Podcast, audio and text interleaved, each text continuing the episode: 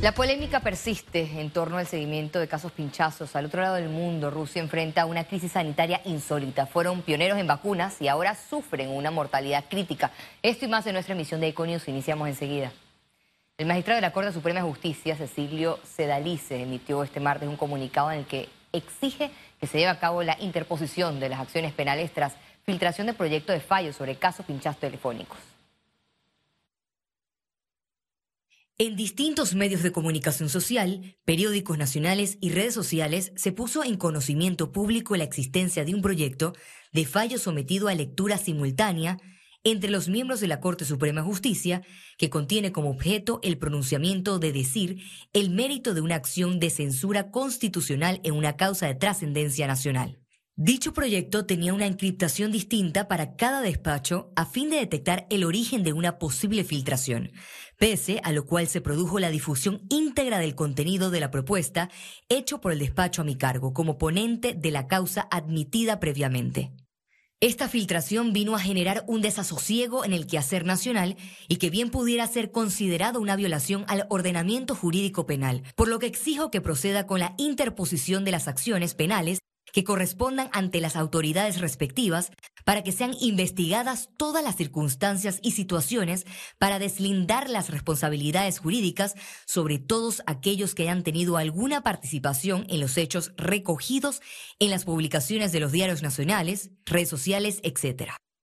Bajo el entendimiento que usted es el representante legal del órgano judicial y el respeto que debe hacer procurado a todos sus integrantes, como operadores del derecho, incluyendo sus auxiliares, se impone sin excusa alguna que se acceda a lo impetrado con la interposición o el ejercicio de las acciones legales que correspondan para que impere respeto a la majestad de la justicia, el Estado constitucional del derecho y el sistema democrático en el país, sin prejuicio del repudio a la comisión de actos contrarios a los principios éticos que deben ser cumplidos por todos los servidores judiciales, además del carácter reservado que deben tener todas las actuaciones que serán motivos de deliberación ante la máxima autoridad de este órgano del Estado, la Corte Suprema de Justicia, y que convertidas en pronunciamiento serán comunicados a los sujetos de los procesos cauces respectivos. Agradeciendo su fina actuación de cara a que se inicien los correctivos legales que procedan, me suscribo de usted con la sabida consideración de siempre. Cordialmente, Cecilio Sedalice Riquelme, magistrado de la Corte Suprema de Justicia, Sala Tercera de lo Contencioso Administrativo y Laboral. Continuando con este tema, el polémico proyecto de fallo que busca favorecer al expresidente Ricardo Martinelli no deja de recibir cuestionamientos por carencias de sustentos jurídicos. El magistrado Cecilio Sedalice está en el foco de la opinión pública por elaborar un fallo de 50 páginas que iría en contra de la decisión del entonces magistrado juez de garantías Jerónimo Mejía, quien determinó que la admisión de la denuncia equipara la imputación por tratarse de un caso especial. Hay un fallo de la Corte Suprema de Justicia del 29 de enero de 2018 que establece lo siguiente, y lo voy a leer para que, para que se, vean lo que dice taxativamente, es la admisión de una denuncia o querella contra un diputado equivale a una imputación. ¿Eso qué quiere decir? Que efectivamente lo que, se, lo que hizo el magistrado Jerónimo Mejía es correcto. En el proyecto de fallo, el magistrado Cecilio Sedalice no menciona el artículo más importante que sustenta la imputación. Hablamos del 492 del Código Procesal Penal, el cual indica que, concluida la investigación, el magistrado fiscal emitirá por escrito su opinión jurídica en la que expresará su solicitud de elevación de la causa a juicio o de sobrecimiento. La calificación de la investigación corresponderá al magistrado que ejerza las funciones de juez de garantías. La audiencia de formulación de la acusación debe realizarse dentro del plazo previsto en el artículo 344 de este código y que, admitida la petición de elevación a juicio, se remitirá lo actuado ante el Pleno de la Corte Suprema de Justicia para que en esta instancia se resuelva lo que en derecho corresponda. También el magistrado que ejerza las funciones de juez de garantías dictará sobrecimiento contra el cual procede el recurso de reconsideración ante el Pleno. O sea, el mismo código establece que, una vez concluida la investigación preliminar, se va a la acusación sin pasar por la imputación. Pero nuevamente, ¿pero por qué el código dice eso si no es lo usual? Muy sencillo. Ustedes se acuerdan de la ley blindaje, la famosa ley blindaje. Esto es producto de la ley blindaje. Eh, está sometida a, una serie de incorrecciones establecidas en la propia Constitución. Los fallos de la Corte Suprema de Justicia son definitivos, ¿no? No son susceptibles de ningún recurso, salvo el recurso de revisión. Y este no es un recurso de revisión, ya eso fue cosa juzgada. Para la ex procuradora de la Nación, Ana Matilde Gómez, no existen elementos jurídicos para que la Corte vuelva a analizar la imputación versus la acusación, y que hacerlo sería un desconocimiento del derecho traducido a una toma de decisión forzando la norma. el mensaje aquí es que no podemos estar afectando la justicia cada vez que hay elementos contrarios. De existir en la Corte cinco votos a favor de la demanda de inconstitucionalidad presentada por la defensa de Martinelli, el caso pinchazos telefónicos se anularía de forma automática. Félix Antonio Chávez, Econius. El presidente Laurentino Cortizo objeta parcialmente el proyecto de ley 544 sobre las reformas electorales. A través de la cuenta de Twitter de Presidencia, la Dirección General de Comunicación informó que procedieron a devolver el documento a la Asamblea Nacional para que consideren los artículos vetados. El diputado del Partido Panameñista, Luis Ernesto Carles, solicitó al presidente Laurentino Cortizo dejar sin efecto el decreto de estado de emergencia.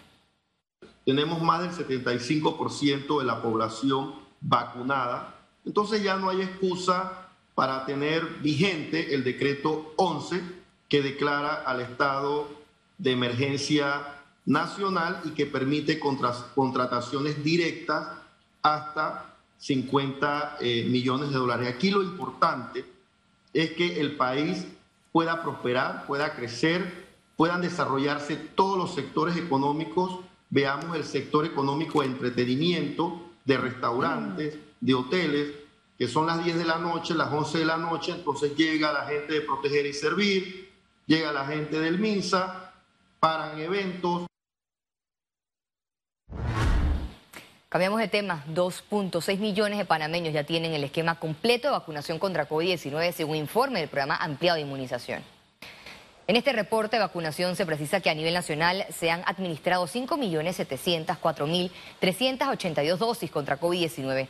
De esta cantidad, 3.025.826 dosis son primeras y 2.638.148 son segundas dosis, lo que representa el 76.4% de la población meta vacunar. La Autoridad de Turismo de Panamá informó que el programa de vacunación a turistas, Vacutur, registra más de 100 reservas. Este programa inició el pasado 1 de octubre con el objetivo de atraer turistas al país. Le ofrece vacunación gratuita con AstraZeneca a los turistas que reserven mínimo dos noches en hoteles en Panamá. Aunque no hay cifra oficial, informaron que ya vacunaron a pequeños grupos de turistas. Panamá registró una positividad de pruebas COVID-19 de 2.8%. Veamos en detalle las cifras del MINSA. 470.598 casos acumulados de COVID-19, 203 nuevos contagios, 200 pacientes se encuentran hospitalizados, 41 en cuidados intensivos, 159 en sala. Se reportan 461.045 recuperados clínicamente. Un total de 7.297 fallecidos, de los cuales Dos se registraron en las últimas 24 horas. Total de vacunas aplicadas, 5.721.238 dosis. El director de la Caja de Seguro Social, Enrique Lau Cortés, presentó este martes la rendición de cuenta 2021, que corresponde a su segundo año de gestión. En medio de la presentación, el doctor Lau anunció que la institución mantiene procesos de licitaciones para garantizar el abastecimiento de medicamentos hasta diciembre de 2023. Además, comunicó que están desarrollando un plan piloto para dotar de medicamentos asegurados a través de vales. Es que nos encontramos trabajando con el AIG para poder implementar lo que sería un vale digital de medicamentos, donde el paciente y estamos en un piloto apuntando a los medicamentos antihipertensivos.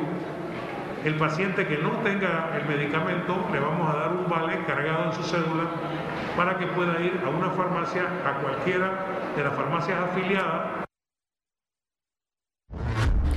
Los cancilleres de Panamá, Costa Rica y República Dominicana sostuvieron un encuentro preparatorio de la cumbre tripartita. Los cancilleres sostuvieron un encuentro con el propósito de preparar las reuniones de presidentes miembros de la Alianza para el fortalecimiento de la institucionalidad democrática formalizada el pasado 22 de septiembre en el curso de la 76 Asamblea General de las Naciones Unidas. Economía. Panamá se proyecta como un hub para la industria de eventos, conferencias y convenciones. Este martes, el presidente Laurentino Cortizo inauguró el Panama Convention Center en Amador con el inicio del primer evento internacional en el recinto, la edición 27 de la Conferencia Anual de Cruceros de The Florida Caribbean Cruise Association. El turismo, en todas las modalidades, es clave para el desarrollo sostenible de nuestro país y pueden tener la seguridad que nuestra administración apoya y apoyará siempre las buenas inversiones turísticas. Promete también ser probablemente el segmento del turismo que más rápidamente ayudará a reactivar nuestra economía. A la fecha hay más de 10 eventos en organización para desarrollarse en este centro de convenciones. La reactivación del turismo de reuniones es una de las más importantes porque es, es el sector del turismo que más aporta o que más gasta.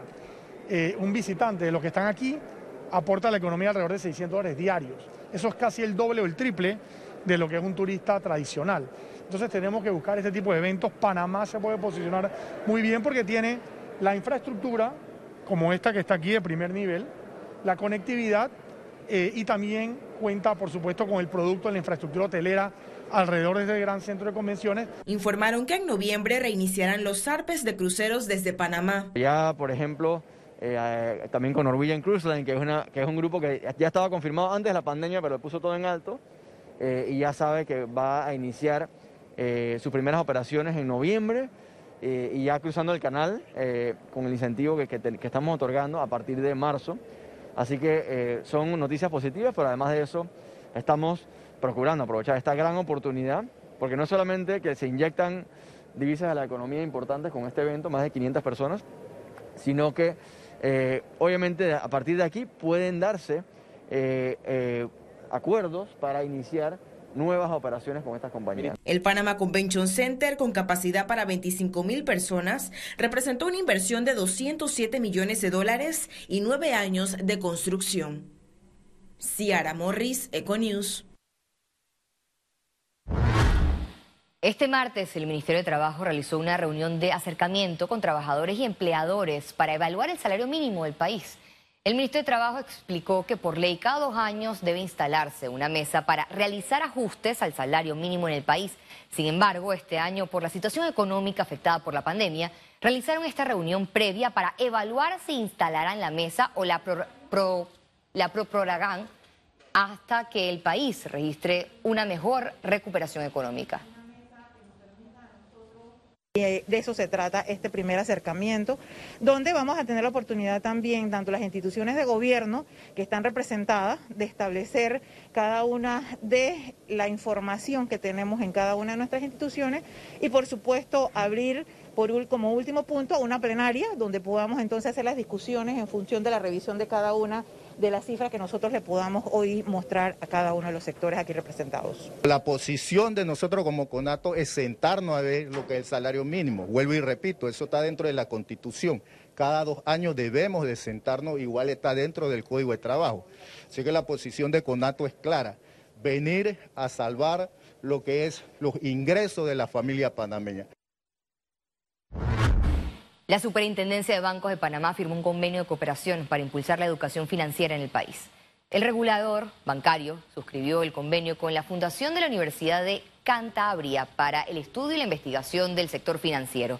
Tendrá una vigencia de tres años prorrogables y el mismo plasma el interés de promover, difundir e impulsar la educación financiera tanto en instituciones como en la población panameña en general. Probablemente la pandemia ha sido un detonador, digamos, de, la, de la oportunidad que existe para poder darle a la población, en este caso a la población panameña, esas herramientas, esos conceptos fundamentales para el manejo adecuado de un presupuesto, de lo que son los ingresos, lo que son los, los egresos. A través de este acuerdo de cooperación ponemos a disposición eh, todo lo que son nuestros recursos, nuestra orientación sobre las actividades que un proyecto de educación financiera requiere implementar para el buen desarrollo de la sociedad de un país. Caja de Ahorros reporta un 7% de aumento en el hábito de ahorros de sus clientes. Los panameños mantienen el hábito del ahorro pese al impacto de la pandemia. Así lo confirmó la entidad financiera en medio de iniciativas por el Mes Mundial del Ahorro. Los panameños, curiosamente, a pesar de que hemos pasado por una coyuntura económica tan, tan difícil producto de la, eh, de la pandemia ocasionada por el virus del COVID-19, hemos ahorrado.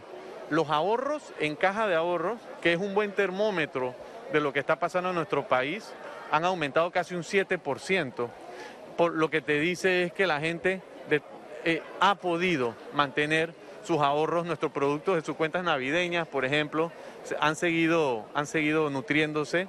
El ahorro no puede ser lo que nos sobra de nuestro ingreso. El ahorro tiene que ser un presupuesto y debe encabezar nuestras listas de prioridades todas las quincenas o los meses. Eh, es importante establecer eh, metas o establecer eh, prioridades. ¿Qué es lo que tú quieres en la vida? Metas a corto, a mediano o a largo plazo. También hay recomendaciones para crear el hábito en los niños. Abrirle una cuenta desde muy pequeño, crearle el hábito al niño de traerlo al banco, realizar sus depósitos nosotros en nuestras cajas tenemos unas escaleritas especiales para que los niños puedan eh, alcanzar al cajero y puedan realizar sus depósitos a sus cuentas, tener alcancías eh, y siempre lo, lo mucho o lo poco que le podamos dar en efectivo, educar al niño que debe ser destinado al ahorro. Como incentivo, el sábado 30 de octubre entregarán un beneficio a los 10 primeros clientes por sucursal que tengan cuenta de ahorros y refieran a uno que no tenga. Puede ser una cuenta de ahorro regular, puede ser una cuenta de ahorro simplificado o puede ser una cuenta de ahorro fácil. Estas tres cuentas son las que son elegibles para esta promoción y eh, le estaremos dando un bono a la persona que refiere eh, al cliente de 25, le vamos a dar un bono de 25 dólares a esta persona que refiere a una persona pues que no tenga cuenta con nosotros y dicho bono lo va a ver reflejado en su cuenta de ahorros. Caja de Ahorros mantiene cuenta de ahorro para niños, jóvenes y adultos, así como plazos fijos y cuentas de Navidad. Ciara Morris, Econews. Y al regreso, internacionales. Quédese con nosotros, ya volvemos.